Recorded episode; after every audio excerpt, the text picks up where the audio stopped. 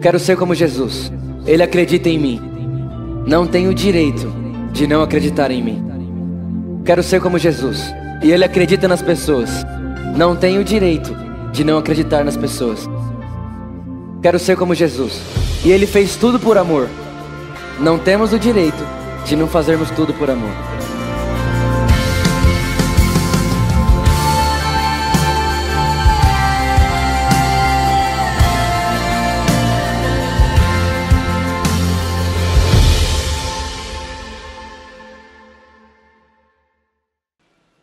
Salmos, capítulo 25, no versículo 14. Diz assim: A intimidade do Senhor são para aqueles que o temem, e a esses ele dará de conhecer a sua aliança. Fala comigo, a sua aliança.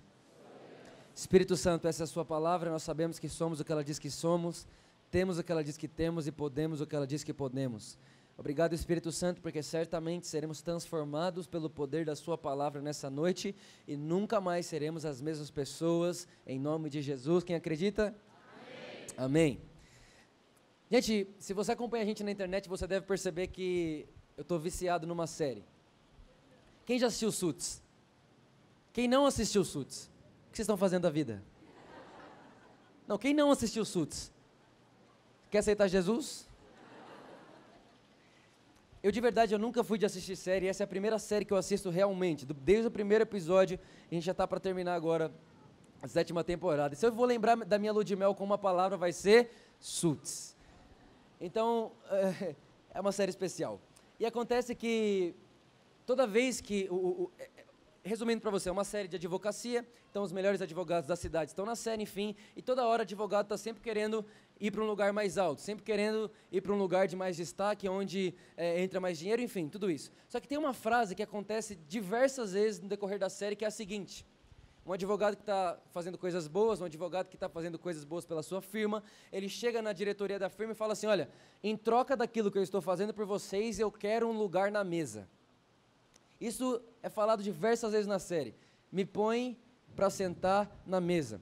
Eu quero um lugar na mesa de vocês, porque a mesa ali é o lugar onde as decisões mais importantes são tomadas. A mesa é o lugar onde as decisões mais, é, financeiramente falando, mais altas são tomadas. Então, diversas vezes essa frase é dita na série. Eu quero um lugar na mesa. E o tema da mensagem que eu tenho com vocês aqui hoje é: Você já tem um lugar na mesa. Vou repetir. Na mesa de Jesus, não é a mesa do Harvey Specter. Você já tem o seu lugar lá. Olha para quem está do seu lado e fala assim: Você tem um lugar na mesa que Jesus preparou. Alguém feliz com isso? Na minha adolescência, eu me lembro de diversas vezes fazer a mesma coisa. Abrir o Google e colocar no Google assim, ó, versículos sobre intimidade. E eu pegava aqueles versículos sobre intimidade, anotava eles em todinhos no meu caderno e começava a decorar esses versículos. E de todos esses versículos que eu já li sobre intimidade na Bíblia diversas vezes, porque eu fazia isso uma vez por semana, esse versículo de Salmos capítulo 25, versículo 14, sem dúvida nenhuma foi meu favorito durante muito tempo.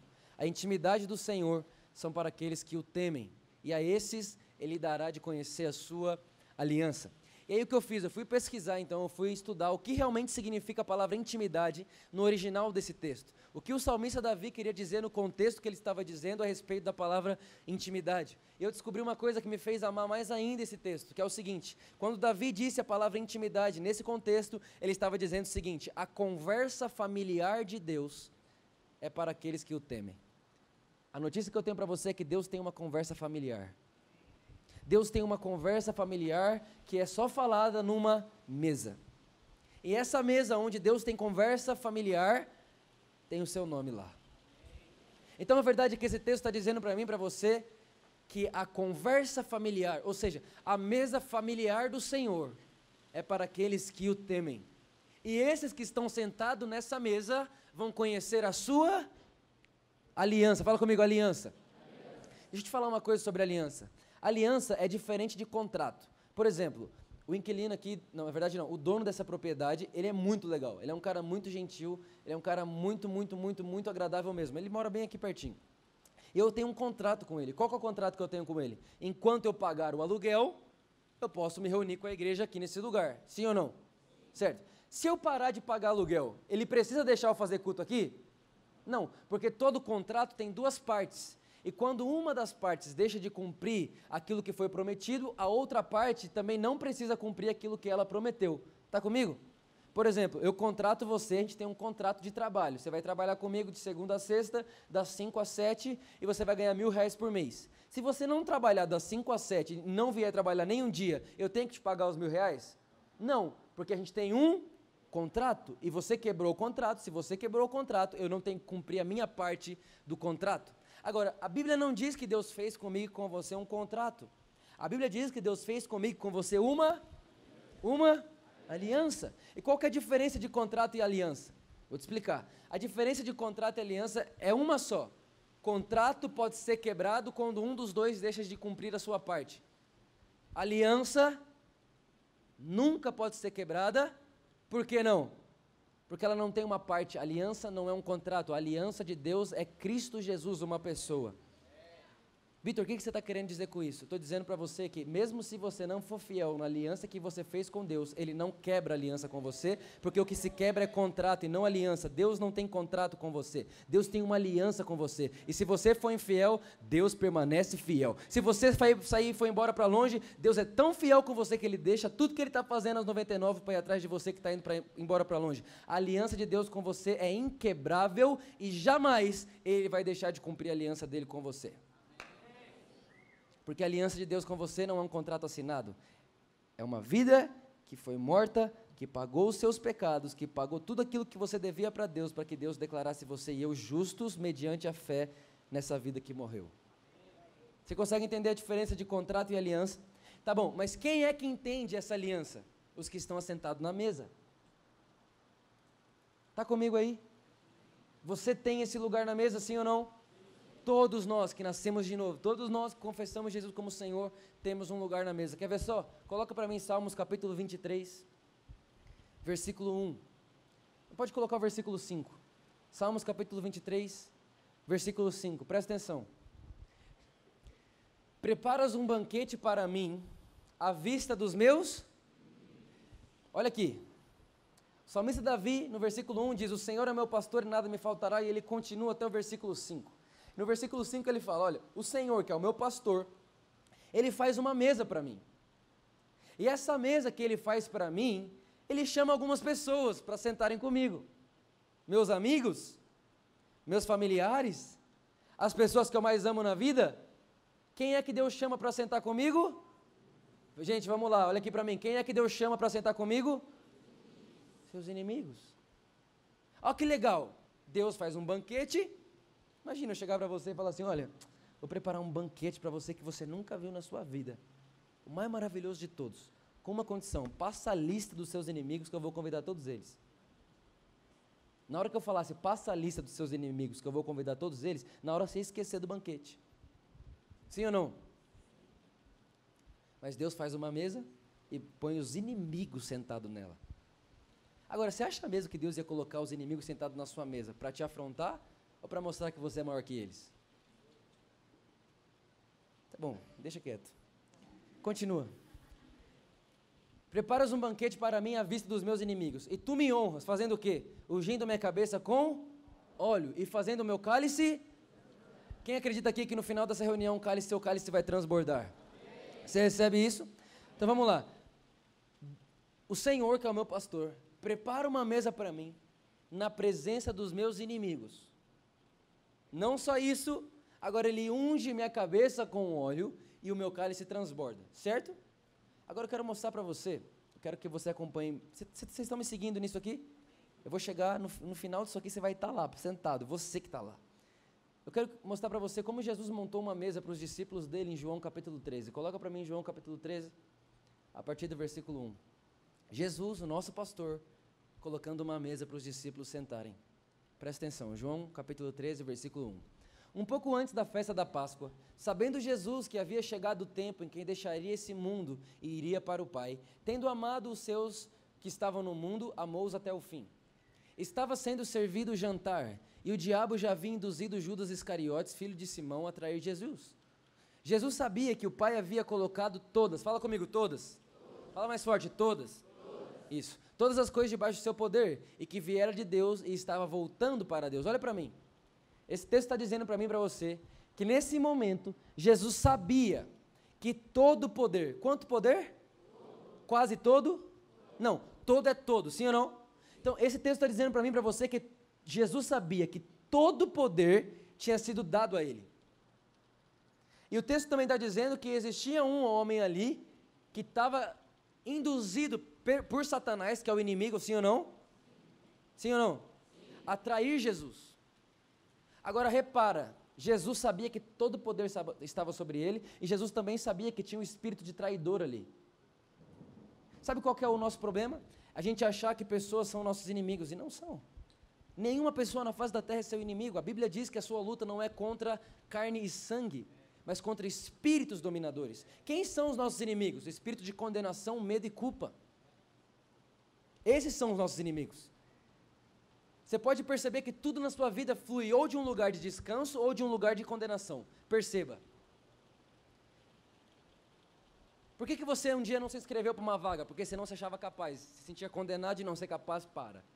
Por que, que você se inscreveu para? Porque você achou que você merecia aquilo. Então, toda a nossa ação e reação está ligado completamente a uma posição de descanso em uma área ou uma, situa uma situação de condenação, de culpa, de meritocracia. Então, os nossos inimigos não são pessoas.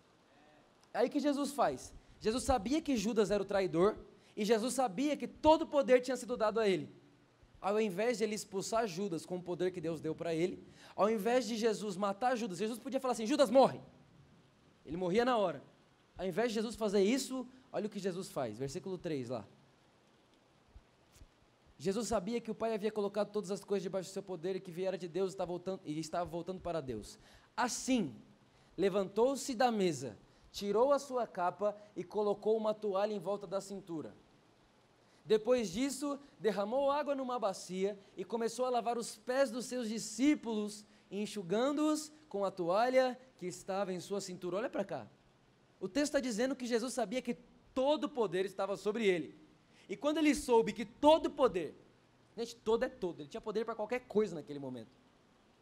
Quando ele soube que ele tinha poder para qualquer coisa, ele fez a coisa menos lógica de todas. É, eu tenho todo o poder do mundo, Jesus você tem. Então tá bom, ele se levanta da mesa, pega uma toalha, amarra na cintura, se ajoelha e começa a lavar os pés dos discípulos. Mas Jesus, você não entendeu que você tem todo o poder? Falei, sim, eu estou querendo ensinar para todo mundo que o mais poderoso é sempre o que se coloca como servo de todos. Aí olha só, Jesus ajoelha, começa a lavar o pé de um por um. Só que o que sempre me deixou intrigado nessa história é que mesmo Jesus dizendo assim, em João capítulo 10, Jesus disse assim: Olha, vocês são os meus discípulos se fizerem aquilo que estão me vendo fazer. Vocês me chamam mestre? Tá bom, eu sou mestre de vocês, então me copiem, façam o que eu faço. E sabe o que é engraçado? Que no final de João 13, todos os discípulos estão com o pé lavado, mas ninguém tem coragem de lavar o pé de Jesus. Sabe o que aconteceu no final desse momento? Todo mundo com o pé limpo, Jesus com o pé sujo. Quem acha isso justo? Se eu dissesse que aí está a justiça de Deus. Sabe por que, que Jesus foi o único que, que ficou com o pé sujo? Porque a verdade é que Jesus era o único que tinha o pé limpo antes de todas as coisas. Vitor, não entendi nada. O que você está querendo dizer? Vou te explicar. Jesus era a única pessoa no mundo que tinha o pé limpo, que nunca tinha sujado o pé no caminho. Jesus era a única pessoa do mundo que não tinha empoeirado os seus pés com nenhum tipo de sujeira e pecado. Jesus era a única pessoa do mundo que tinha todo o acesso à santidade do Pai. Ele era o único do mundo que nunca ia sujar os pés dele. Mas o que, que ele fez? Ele veio para a terra, sujou o pé dele para deixar o seu pé limpo. Eu vou, eu vou, eu vou reformular o que eu estou falando. Você não precisa andar por 2019 como quem tem pé sujo. Você não precisa andar em 2019 como quem carrega a culpa de um caminho que te feriu, que te machucou e que te sujou e que você está em condenação com isso, você tem culpa disso. Você não precisa andar em 2019 como alguém que sujou o pé. Sabe por quê? Porque um dia Jesus deixou o pé dele sujo para poder limpar o seu, para dizer para você, Vitor, eu atravessei o caminho dos pés sujos para colocar você num lugar onde o pé fica para sempre limpo. Você foi declarado justo, os seus pés estão limpos em Cristo Jesus, não há o que você temer em 2019, 2020, 2021, 2022. A verdade é que você já foi colocado nesse lugar. Que lugar é esse? Em Cristo Jesus, nas regiões celestiais, e o seu pé nunca mais vai ficar sujo.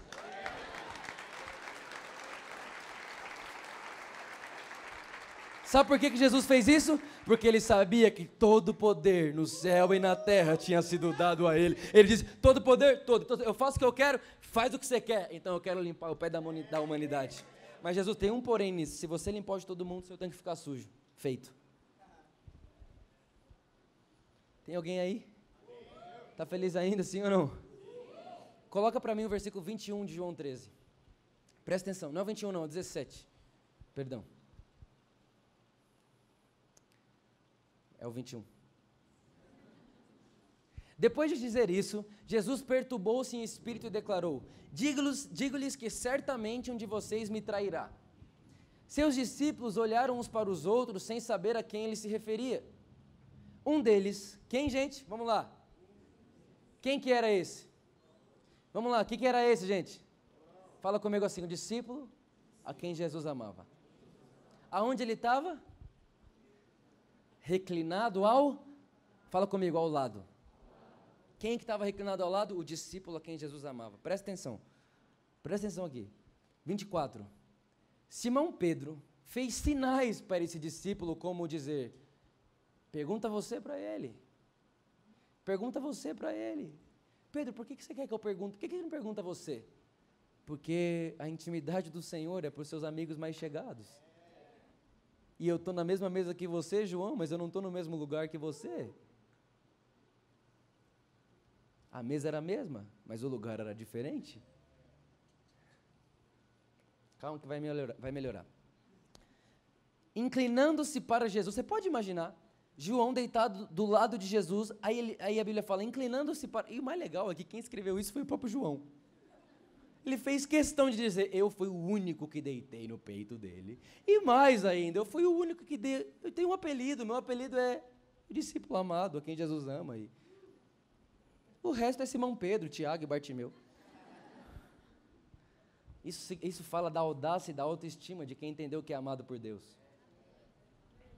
Aleluia. Aí olha só, inclinando-se para Jesus, perguntou-lhe: Senhor, quem é? Gente, Presta atenção aqui. Você concorda comigo que quando João tem coragem de olhar no olho de Jesus e falar, Jesus, quem é? Ele estava dizendo, eu estou perguntando quem é porque eu sei que não sou eu.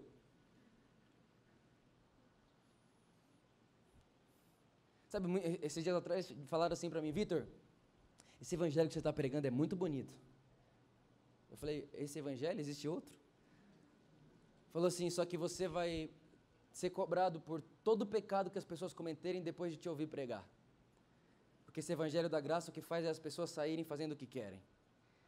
Eu falei, nossa, então seu Deus é mais injusto do que eu imaginava, porque como pode um Deus que é justo punir o mesmo pecado duas vezes?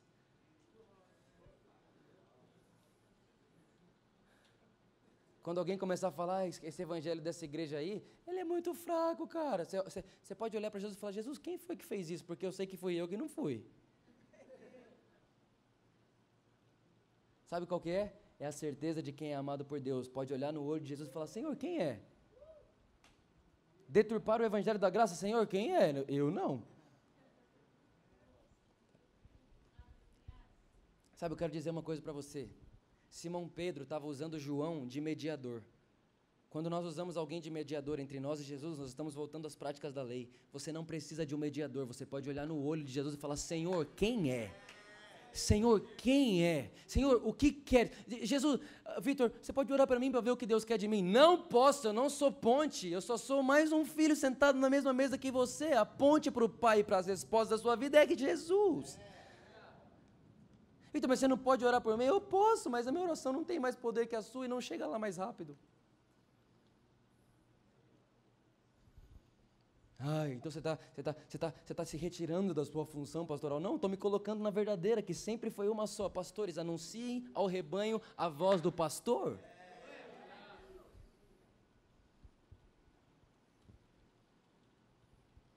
Quando, se, se, alguém ouve uma mensagem e sai mais imaturo, mais bebê, tem algo errado. Quando você ouve uma mensagem do, do, Evangelho de Jesus, você precisa sair mais maduro, mais confiante, com mais confiança em você mesmo, não na sua natureza, mas na natureza que Deus te deu quando você perdeu a sua. E a natureza que Deus te deu te dá pleno acesso agora para você entrar confiadamente mediante ao Cristo Jesus, que morreu na cruz por você, e olhar no olho de Deus e falar: quem é? Não tem mais mediador. Está feliz ainda? Tem alguém comigo aqui? Olha a continuação. Continua. Respondeu Jesus: Aquele a quem eu der esse pedaço de pão molhado no prato. Então respondeu Jesus: Aquele a quem eu der. Você entendeu? Então, molhando o pedaço de pão, deu a Judas Iscariotes, filho de Simão. E olha o que acontece depois. Tão logo Judas comeu o pão, Satanás entrou nele e Jesus disse para ele: O que você está para fazer, faça depressa. Judas levanta da mesa e vai embora. Olha para cá.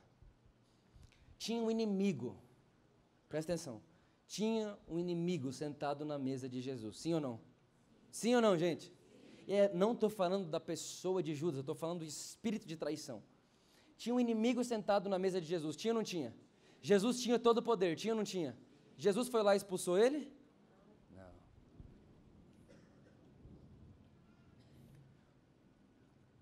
É aqui que você e eu entramos. Eu preciso de cinco pessoas aqui na frente que venham aqui e tragam sua cadeira. Pode vir. Cinco pessoas. Rápido, rápido. Cinco pessoas. Já foi uma, já foi duas, já foi três. Já foi quatro. Já foi cinco. Acabou. Vem aqui. Presta atenção nisso aqui, pelo amor de Jesus Cristo. Ou por amor de você mesmo, como preferir. Senta aqui. Você senta aqui, o John senta aqui. Não, deixa o PH sentar aí, que vai fazer mais sentido. É o Jesus. É o Jesus. Senta aqui. Senta aí, senta aí. Aqui, aqui, aqui, aqui, aqui. aqui. Senta aqui do lado. Isso. Pera aí. Não, não, você é o inimigo, cara. Vem mais pra cá. Presta atenção. A Bíblia diz que o pastor, que é Jesus, prepara uma mesa para mim e para você. E aí ele te convida para a mesa dele. Quando você chega na mesa dele, o pastor te convidou, você acredita na bondade do pastor, que é Jesus, seu Salvador, aquele que, te redimiu, aquele que te salvou, aquele que morreu por você. Quando você chega na mesa e fala, Jesus, o que, que é isso? O espírito do medo, que é o meu maior inimigo, está aqui. O espírito de inferioridade está aqui. O espírito de rejeição está aqui. O espírito de pornografia está aqui. O Jesus, todos os meus inimigos estão sentados nessa mesa. Por que, que você fez isso comigo?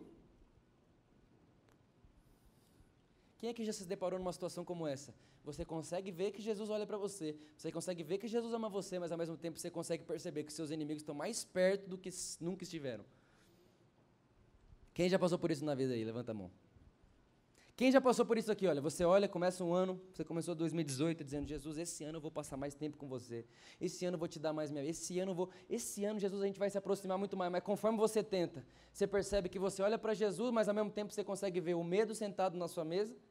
Você consegue ver aquela rejeição que nunca te abandonou sentado na sua mesa.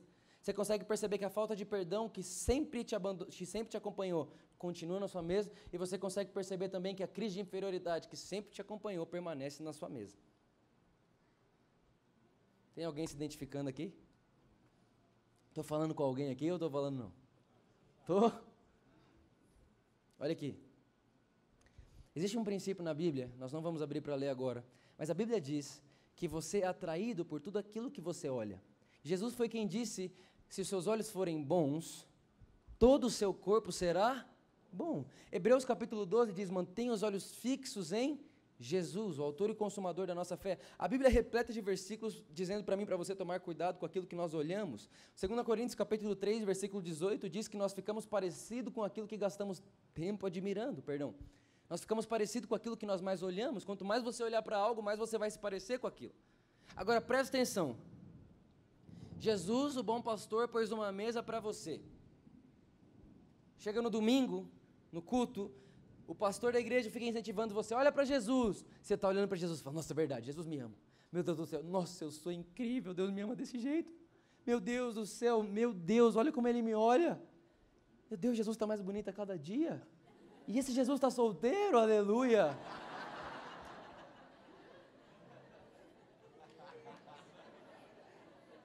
Meninas, currículo comigo. Ok? Mas ele e o João estão aprovados. Cadê o João? O João deve estar tá fazendo café, senão já vê, glória a Deus. Dá um aleluia aí, João. É. Aí, ó. Meninos, pode, tá bom? Currículo comigo. Eu estou olhando para Jesus no domingo. Presta atenção. Eu estou fascinado em Jesus. Eu consigo ver ele claramente, o tanto que ele me quer, o tanto que ele me deseja. Meu Deus, eu sou amado desse tanto. Sim. Só que aí chega a segunda-feira, sabe o que eu percebo? Que o medo continuou lá. A rejeição continuou lá. A inferioridade continuou lá. Então eu olho para Jesus um pouquinho assim na segunda e falo: Jesus, nossa, você está bonito mesmo, mas o medo continua aqui. A rejeição continua aqui. E eu consigo perceber que tudo que eu não tenho é foco eu nunca mantenho os meus olhos em Jesus. E se eu sou atraído àquilo que eu olho e eu não olho para nenhum lugar fixamente, é verdade que eu não vou sair do meu lugar. Então eu fico, fico, fico. Passa uma semana, eu estou aqui. Passa outra semana, eu continuo aqui. Por quê? Porque eu não estou olhando fixamente a lugar nenhum. Por isso eu não sou atraído a lugar nenhum. Mas a mesa está posta. Jesus está na mesa. E os inimigos também. Aí o que acontece, gente? Presta atenção. A Bíblia está dizendo para mim e para você que Jesus colocava a mesa para os discípulos e também tinha inimigo lá. Pedro tinha um inimigo, seu ego. Judas tinha um inimigo. O espírito da traição tinha inimigos na mesa de Jesus também. Só que tinha um cara lá que era quem mesmo, gente? João. E quem era João? O discípulo a quem Jesus amava. Eu te garanto, eu garanto para você. Sabe por que, que João sabia que Jesus amava ele? Porque ele era o, o discípulo que mais passava tempo olhando para Jesus. Sem dúvida nenhuma, ninguém consegue se definir radicalmente amado por Deus sem olhar para Deus. Ele, sem dúvida nenhuma, era o discípulo que mais olhava para Jesus. E nessa de mais olhar para Jesus, ele foi sendo atraído por aquilo. Jesus nunca colocou uma cadeira do lado dele e falou: João, senta aqui. Foi João que, através dos seus olhos, foi se aproximando de Jesus. E de repente a mesa era igual para todo mundo. O Jesus era o mesmo para todo mundo, mas só tinha um deitado em Jesus. Só que sabe o que é legal? Sabe o que é mais legal? É que Êxodo capítulo 21 diz assim: Todo escravo, presta atenção, vamos supor, eu tenho um escravo, ele trabalha para mim durante seis anos. No sétimo ano, todo escravo é liberto, todo. Obrigatoriamente, qualquer escravo é liberto no sétimo ano. Todo escravo, olha lá, se você comprar um escravo hebreu, ele o servirá por seis anos, mas no sétimo ano será liberto sem precisar pagar nada. Presta atenção. Próximo. Se chegou solteiro, o solteiro receberá liberdade, mas se chegou casado, sua mulher irá com ele. Se o seu senhor lhe tiver dado uma mulher, e essa lhe tiver dado filhos ou filhas, a mulher e os filhos pertencerão ao senhor, somente o homem sairá livre. Se porém, isso aqui é demais, se porém o escravo declarar, eu amo meu senhor, a minha mulher, os meus filhos e não quero sair livre, olha o que acontece, o seu senhor o levará perante juízes, terá que levá-lo à porta ou a lateral da porta e furar a sua orelha. Presta atenção. Se eu, como escravo, não quisesse sair livre, eu dizia: Meu senhor, eu sou apaixonado no senhor, na minha família, eu não quero sair, eu quero ser, escravo, ser seu escravo para sempre. O que, que o senhor fazia? Me pegava, leva eu até o juiz, me leva até o juiz, fala: Juiz, ele quer ser meu para sempre. Levava ele para o lado da porta e colocava a orelha dele lá para ser furada. Presta atenção. Você lembra de Jesus no Getsemane? Você lembra de Jesus no Getsemane? Todo mundo aqui concorda comigo que Jesus tinha total direito de dizer: Eu quero voltar para o Pai, eu quero ir embora agora. A Bíblia diz que todos os anjos do Senhor estavam a todo momento atentos à sua voz. Se, Jesus dissesse: Me tira daqui, eles tirariam ele de lá na hora, a ponto de Jesus dizer: Pai, se for possível, dá para afastar de mim esse cálice.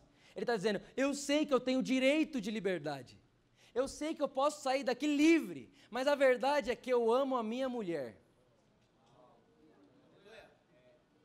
E eu não voltarei sem dizer para ela o tanto que eu a amo. Então, sabe o que Jesus fez no Getsemane? Ele disse: Pode furar minha orelha, porque eu vou ser escravo por amor para sempre. Isso é demais. Agora você vê João. Ele vai até Jesus em João capítulo 10, cinco, cinco capítulos atrás, Jesus disse assim: Olha, eu sou a porta. Aí João ouviu o quê? Ele é a porta? Se ele é a porta e ele é o Senhor, eu vou encostar minha orelha na porta. Como quem diz para ele: Eu não te abandonarei jamais. Você pode furar minha orelha, porque aonde você for, eu irei. Por que você acha que João era o único que não abandonou Jesus na cruz? Porque ele era o único que estava com a sua orelha furada. Agora, por que, ele é o único com a orelha furada? Porque ele é o único que se definiu radicalmente como alguém a quem Deus ama.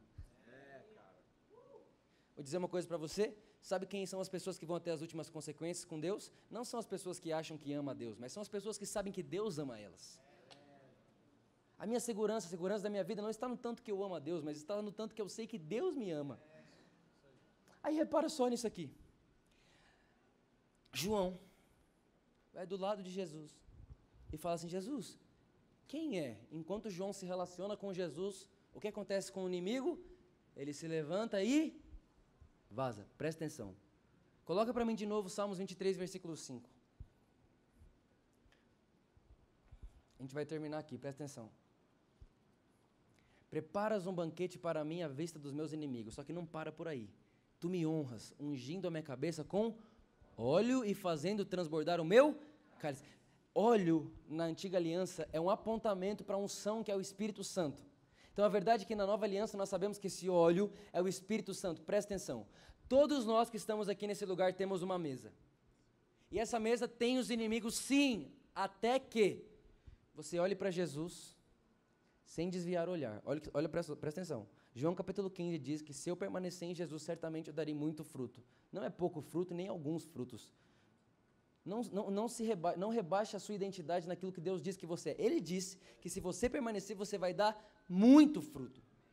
Mas é muito fruto. Mas é muito fruto que não vai dar para contar. Quem acredita? Permaneça olhando para Jesus. E a Bíblia diz que eu sou atraído por aquilo que eu. Então na minha vida eu estou aqui. E eu começo a olhar para Jesus. O medo grita, rejeição grita, inferioridade grita. Tá todos os inimigos gritando, mas eu estou apaixonado olhando para Jesus. E eu consigo perceber que ninguém nunca me olhou como ele me olha, eu consigo perceber que ninguém nunca me desejou como ele me deseja, eu consigo perceber que todo mundo aqui está me olhando com ódio, mas ele me olha com amor. Eu não tiro os olhos de Jesus de jeito nenhum. Pior que a Luísa está bem ali, estou vontade de olhar para ela, mas eu olho para Jesus. Mantenha os olhos em Jesus, o autor e consumador da minha fé. Persevere em olhar para Jesus. De repente, sem perceber, eu começo a ser atraído a um lugar em Jesus que existia, mas eu não estava lá ainda porque não tinha percebido que existia eu começo a ser atraído por Jesus, enquanto eu olho para Ele. Eu vou sendo atraído por Jesus, atraído por Jesus, atraído por Jesus, atraído por Jesus, e de repente eu estou encostado do lado dele. Nesse lugar, a Bíblia diz que algo começa a acontecer no meu relacionamento com Jesus, que o meu cálice começa a se encher, e o cálice começa a encher, e o cálice começa a encher, e o cálice começa a encher a ponto dele começar a transbordar. Agora eu te pergunto: tem uma mesa aqui o meu cálice está transbordando. Então, o óleo que está caindo na minha cabeça transbordando está começando a escorrer na mesa. E quanto mais eu estou perto de Jesus, mais relacionamento com Jesus, mais óleo, mais Espírito de Deus começa a fluir de mim, começa a transbordar de mim. Eu, eu mantenho, mas eles estão gritando aqui, desesperados, eles estão vendo o que está acontecendo. Meu Deus do céu, está se enchendo, o óleo está se enchendo, o cálice está enchendo, vai transbordar. E eles sabem que se transbordar, encostar neles, tem que sair. Então, de repente, o óleo começa, transborda, vai para a mesa e toca no primeiro, o primeiro tem que levantar e sair. Aí você começa a olhar e fala assim: Meu Deus do céu, eu era tão medroso, estou tão corajoso, o que aconteceu? Olhos fixos em Jesus. Mas aí você fala: Não, eu não tenho mais medo, mas eu ainda me sinto tão inferior eu ainda me sinto tão para baixo, eu me sinto ainda tão aquém, aquém mas ele está gritando, olha para cá, não se esquece, não esquece que você não vai dar em nada, não se esquece que você nasceu para ser um Zé Ninguém, não se esquece que nem seus pais acreditam em você, mas você está olhando para Jesus, e tudo que você vê em Jesus é, eu acredito tanto em você, que coloquei em você a mesma imagem que eu tenho, eu amo tanto você, que eu escolhi para você tudo aquilo que eu escolheria para mim mesmo, Vitor, eu sou apaixonado, e aí você tem os dois falando com você, mas você escolhe olhar para esse, e o seu cálice começa, continua transbordando, continua transbordando, toca nesse, esse aqui também levanta e vai embora. E você continua olhando para Jesus, seu cálice continua transbordando, esse aqui também levanta e vai embora. E você continua olhando para Jesus, você continua para Jesus, esse aqui também levanta e vai embora. Só que esse vai embora sem cadeira. E quando você menos esperar, você vai perceber uma coisa. Na mesa que tinha seus inimigos, porque você manteve os olhos fixos em Jesus, agora só tem você e Jesus.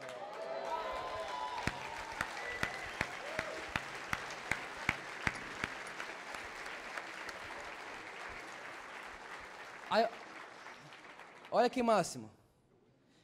Eu expulsei os inimigos? Eu jejuei para eles ir embora? Eu orei para eles ir embora? O que, que eu fiz? Olhei para Jesus. O que, que eu fiz? Não tirei os olhos de Jesus. O que, que eu fiz? Não dei ouvidos a nada que não tivesse a cara de Jesus para mim. E aí o que acontece. Nesse lugar, ficou só eu e Jesus. E 2 Coríntios capítulo 3, versículo 18 diz que eu sou transformado por aquilo que eu vejo.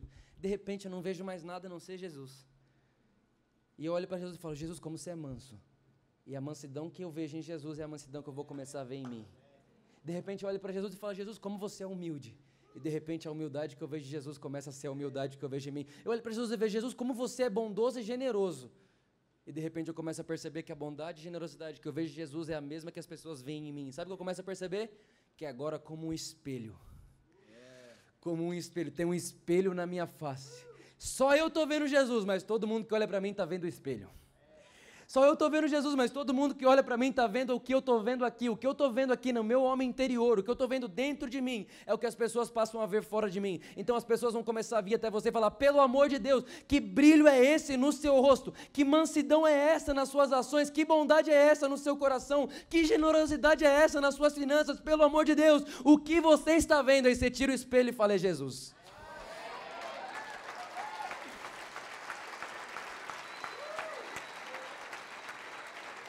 Aleluia! Tem alguém feliz aí? Isso é para você. Tem uma mesa com seu nome. Aí veja só. Vem aqui. Levanta, Jesus. Jesus, o verdadeiro não levanta, tá? Ele está sentado e não levanta que ele terminou a obra. Presta atenção. Aprenda isso no seu coração. Eu já falei isso aqui uma vez, vou falar de novo. Fica aqui.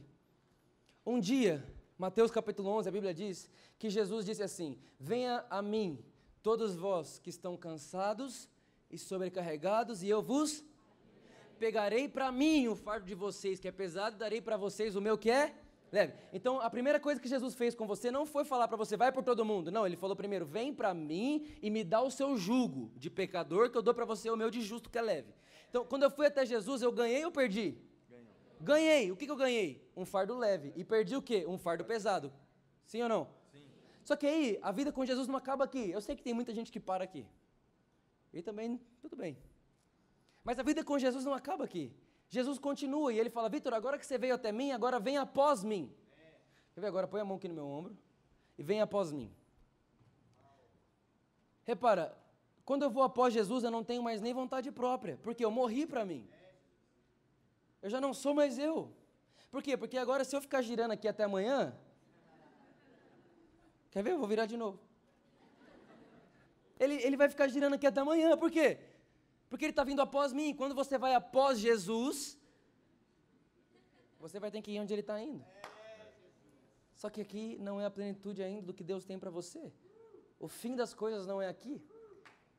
Nesse lugar, quando você vai após Jesus, você está vendo como Jesus ama as pessoas está vendo como Jesus toca as pessoas? Você está vendo como Jesus cura as pessoas? Você está vendo como Jesus se importa com as pessoas? Quando você está indo após Jesus, você está vendo como Jesus abraça as pessoas, como Jesus resolve problemas. Você está vendo como Jesus faz as coisas, você está aprendendo com Ele. Aí um dia Ele vai olhar para você, vai falar assim: agora que você veio após mim, agora que você viu como eu faço, agora que você sabe a minha forma de fazer e você percebeu que eu não tenho método, eu tenho um espírito. Jesus curou três cegos de três maneiras diferentes. Não adianta você querer ter método. Deus não tem método. Deus tem um espírito. E aí ele vai olhar e falar: agora que você entendeu que eu tenho um espírito, e que o mesmo espírito está sobre mim, está sobre você, agora que você veio a, até mim, depois que você veio após mim, agora faz o seguinte: e de você. Você que vai agora por todo mundo. E agora é você que vai pregar a toda criatura. Agora, Vitor, o que, que isso tem de diferença? A diferença é que quando eu ia após Jesus, eu ia aonde ele ia. Quando ele fala para mim, Vitor, agora vai você, aí ele fala para mim, Vitor, agora não é você que vai onde eu vou, agora eu vou onde você for. Não, não, você não está entendendo. Vou repetir, ó. Põe a mão aqui. Quando você vai com Jesus, você está indo, ó, você está indo sem vontade própria. Quando Jesus fala, Vitor, agora é você que vai, ele fala assim para mim: aonde você pôs sua mão, eu vou pôr a mão com você. Aonde você colocar as plantas dos seus pés, eu vou pôr a planta dos meus pés com você. É por isso que agora, por causa de Jesus, Todo lugar que você entrar é abençoado. É por isso que agora, por causa de Jesus, todo lugar que você pôr a mão vai prosperar. Eu vou dizer uma coisa para você: 2019 é sim o ano mais próspero da vida, porque você está nele, você está nele, você está nele. E se você está nele, a mão de Deus está nele, os pés de Deus está nele, a mente de Cristo está nele. 2019 pode vir que a gente está aqui para você. Aleluia! Jesus pode voltar para o seu lugar. Está feliz ainda ou não? Quem consegue crer isso, nisso? Isso é para você. Isso é para você. Isso aí, Mateus. Isso é para você. Tem uma mesa para você que vai te levar para um lugar onde a característica de Jesus vai imprimir na sua cara. A Bíblia diz que quando Estevão estava sendo apedrejado, as pessoas olhavam para ele e falavam: parece um anjo. Gente, quem que parece um anjo com sangue na cara de pedra? É o espelho. E esse espelho está onde? Está na mesa. Que seus inimigos estão lá até que o cálice transborda. Porque quando ele transbordar, certamente, certamente, seus inimigos cairão. Porque o nosso Deus, ele é mais forte. E tudo, diga comigo, tudo. Diga comigo, tudo. Diga mais forte, tudo tudo Ele pode. Você pode aplaudir Jesus bem forte no seu lugar.